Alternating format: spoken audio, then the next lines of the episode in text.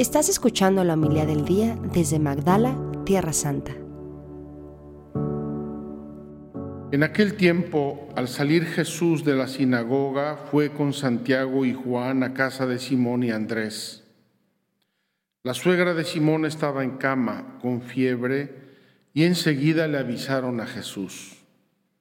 Él se le acercó y tomándola de la mano la levantó. En ese momento se le quitó la fiebre y se puso a servirles. Al atardecer, cuando el sol se ponía, le llevaron a todos los enfermos y poseídos del demonio, y todo el pueblo se apiñó junto a la puerta.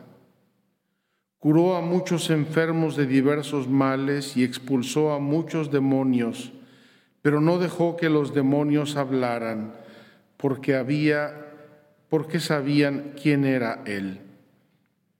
De madrugada, cuando todavía estaba oscuro, Jesús se levantó, salió y se fue a un lugar solitario donde se puso a orar. Simón y sus compañeros lo fueron a buscar y al encontrarlo le dijeron, todos te andan buscando. Él les dijo, vamos a los pueblos cercanos para predicar también allá el Evangelio, pues para eso he venido. Y recorrió toda Galilea, predicando en las sinagogas y expulsando a los demonios. Palabra del Señor. Gloria a ti, Señor Jesús. Queridos hermanos, hoy tenemos una eh, liturgia deliciosa.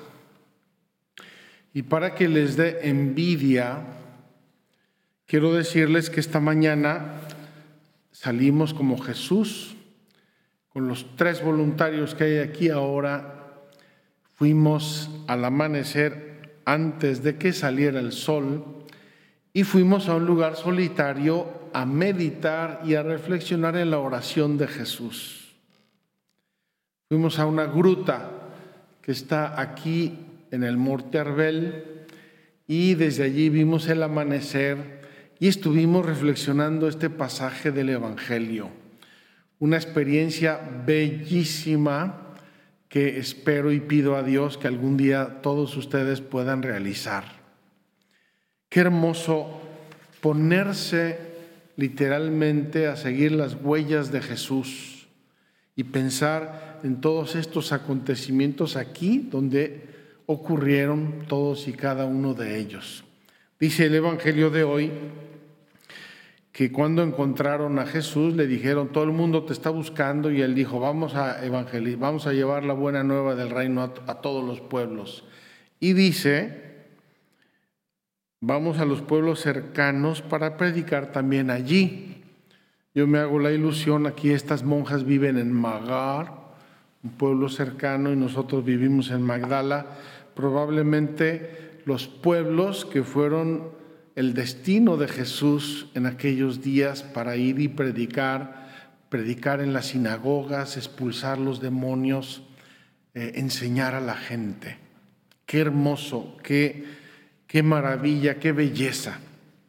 Pero hoy eh, la liturgia es como, como círculos concéntricos y yo quisiera contemplarlos al menos brevemente porque son bellísimos, como tirar una piedra en un estanque tranquilo como espejo y ver cómo se hacen los círculos concéntricos.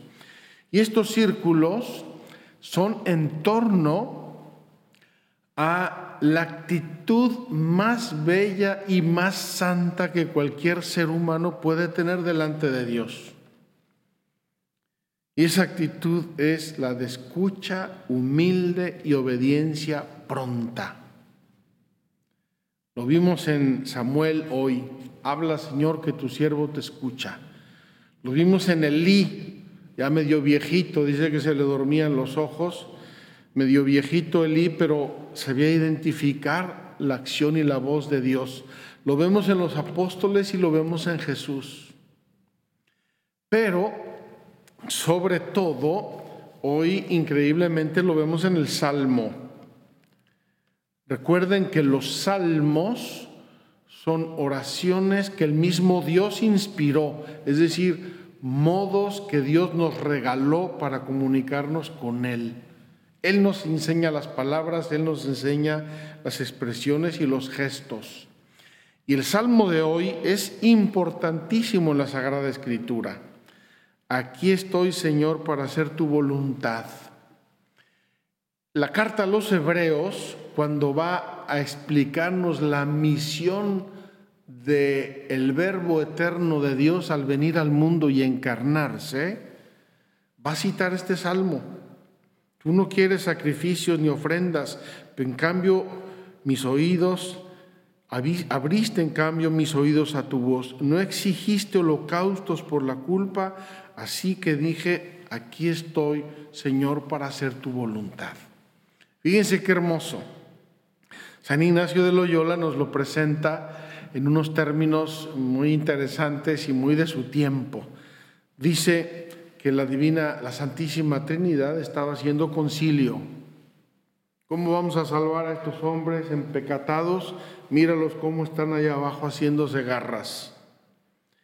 Y entonces deliberan el Padre, el Hijo y el Espíritu Santo y se ponen de acuerdo. Y el Hijo, el Verbo eterno de Dios, dice, yo voy a ir en nombre nuestro voy a salvarlos. El Padre le da un like y el Espíritu Santo le da un corazoncito. Y dice, cuando entró en este mundo, dijo, he aquí, oh Padre, que vengo a hacer tu voluntad.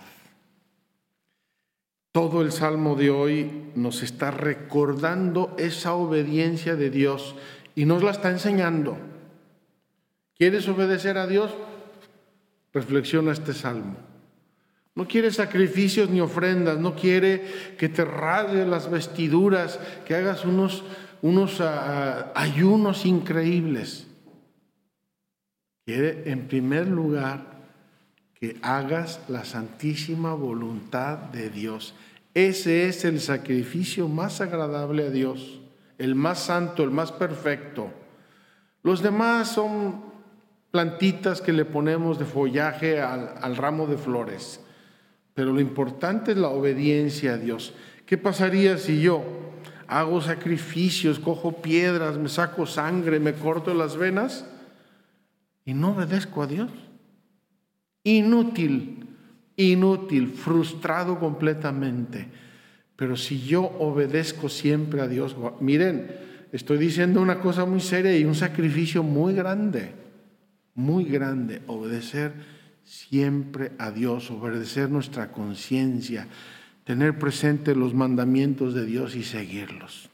Bien, hoy eh, la liturgia de la primera, la primera lectura, esta la tendríamos que poner en todos los seminarios del mundo, en todas las casas religiosas, también a las monjas, a las consagradas. Es la llamada vocacional por excelencia. Bellísima esta llamada de este niño Samuel. No sabemos qué edad tenía, pero era un jovencito, un adolescente probablemente. ¿Dónde vivía? Vivía con el sacerdote Elí en el santuario del templo. ¿Dónde es este santuario? No lo saben ustedes. Es una colina que está muy cerca de Jerusalén, donde estuvo el arca de la alianza mucho tiempo. Y de allí la va a tomar David, el rey David, ungido por Samuel, va a tomar el arca de la alianza y la va a llevar a Jerusalén y le va a dar instrucciones a su hijo Salomón para que construya el templo. Y entonces Dios ya no viva en una tienda, sino que viva en un santuario como Dios manda. Fíjense dónde estamos, año 150, 1050 antes de Cristo. Samuel, el profeta que va a ungir los primeros dos reyes de Israel, Saúl y David, y con él se está formando este jovencillo Samuel. Con Elí se está formando Samuel. Dice que vivía con él, imagino una especie de monaguillo de aquel tiempo. Eh, limpiaba las velas, preparaba el vino y el pan que se ofrecían delante del arca de la alianza, eh, barría, etcétera, seguía las órdenes de Elí. Un joven bueno, sus padres eran maravillosos, el Caná y Ana, ejemplares, observantes, temerosos de Dios, y él, un jovencillo maravilloso, precioso, piadoso. Pero todavía no llega a esa edad en que uno reconoce la voz de Dios, las llamadas de Dios. Entonces, aunque Dios le llama tres veces, él se va corriendo a Elí, aquí estoy, dime en qué te puedo servir en medio de la noche. Ya la respuesta de Samuel nos deja mucho que entender. Porque un adolescentillo de nuestros tiempos se despierta oyendo la voz de Dios y se pone a chatear con sus amigos. Él va corriendo de buena gana, dócilmente, ágilmente, va corriendo y le dice al sacerdote Elí, aquí estoy, ¿para qué me has llamado? ¿Qué quieres? Probablemente pensaba que necesitaba algo. Ahí dice claramente que Elí ya estaba medio viejito, como yo. Entonces, joven bueno, piadoso, temeroso de Dios, instruido en la ley de Dios, de algún modo en el servicio de Dios, podríamos decir, era un seminarista menor. Pero crece el seminarista y sus educadores, sus formadores, le enseñan a escuchar la voz de Dios. Si vuelves a escuchar esa voz, di, habla, Señor, que tu siervo te escucha. Así lo hace Samuel y dice al final, la lectura de hoy preciosa, dice, Samuel creció y el Señor estaba con él. ¡Oh, qué maravilla! Hermana, ¿no quieres que el Señor esté contigo en todos tus apostolados? ¿No quieres que el Señor esté contigo y que todo el mundo vea que Dios te bendice? Carla, ¿No quieres que el Señor esté contigo y que todo mundo vea eso? Y yo, claro que quiero que el Señor esté conmigo y que todo mundo vea que el Señor está conmigo. Samuel creció y el Señor estaba con él. Y todo lo que el Señor le decía se cumplía. ¿Por qué? Porque Samuel obedecía. No estamos hablando de una marioneta Dios mueve a su antojo y la marioneta está pasivamente obedeciendo. Samuel, con plena libertad y deliberación, obedece a Dios. Todo Israel, desde la ciudad de Dan, la última ciudad en el norte, hasta la de Berseba, en el sur de aquel tiempo de Israel, supo que Samuel estaba acreditado como profeta del Señor. Esto del acreditado me hace pensar en la prensa, ¿verdad? Cuando uno llega a un gran evento, prensa acreditada, son los que llegan con su licencia o con su cartelito y dicen, ah, yo puedo pasar. Imagínense lo que debió ser acreditado como profeta del Señor, un hombre de Dios un hombre de Dios. De hecho, vamos a ver, estamos apenas iniciando el libro de Samuel, vamos a ver las grandes cosas que Dios le va a pedir a Samuel y Samuel dócilmente las va a hacer siempre. Queridos hermanos, ese modelo del Antiguo Testamento, precioso, maravilloso, va preparando como, como, como un esquema, como un diseño en blanco y negro, va preparando la imagen del Mesías, acreditadísimo por el Señor, ungido por el Espíritu Santo. Entonces, Samuel es como una sombra de lo que va a ser Cristo y aquí lo vemos. Jesús predicando, sanando, acompañando a la gente, eh, orando, haciendo todas esas cosas acreditado por Dios como Mesías. Quiero subrayar tres breves cosas del Evangelio. Aquí ya me están viendo el reloj. La primera, Jesús, cuando llega a la casa de Pedro, dice, inmediatamente le avisaron que la suegra estaba enferma. Fíjense qué interesante. Podría haber llegado Jesús y todo el mundo decir, a ver qué va a hacer el maestro. No, entraba de un modo familiar. Entra el maestro, oye, mira, mi suegra está enferma, pobrecita, va a Jesús y la cura. Y dice, graciosamente el Evangelio se levantó y se puso a servirles. Luego dice que llegaron cantidad de enfermos, enfermos, enfermos. Me acuerdo una vez un predicador graciosamente decía, salió a lo mejor Pedro, que era un poco mandón, y dijo, a ver, paralíticos, aquí una fila, ciegos, aquí, sordos, aquí, endemoniados, de este lado. Había un mundo de gente y todo el mundo llevaba a sus enfermos porque los curaba. Tercero, y yo quisiera concluir con esto, de madrugada, cuando todavía estaba muy oscuro, Jesús se levantó, salió y se fue a un lugar solitario donde se puso a orar. Queridos hermanos, Jesús nos enseña que para hacer el bien y para obedecer a Dios siempre hay que cargar las baterías hay que cargar las baterías. Si no cargo las baterías, todo ese figurón se puede ir desfigurando y acabar en un triste fuego de artificio. Precioso la luz, tal, ¿y qué queda? Poco de papel en el suelo.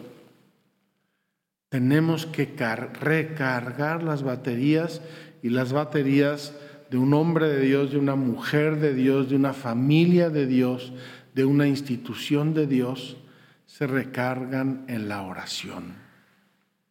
Qué maravilla querer con toda nuestra alma obedecer a Dios, saber que Dios nos va a hablar, que Dios nos va a guiar y agradecerle a Dios porque Él nos da la gracia si se la pedimos humildemente en la oración así sea. Muchas gracias por escucharnos. Si quieres conocer más acerca de Magdala, síguenos en YouTube y Facebook.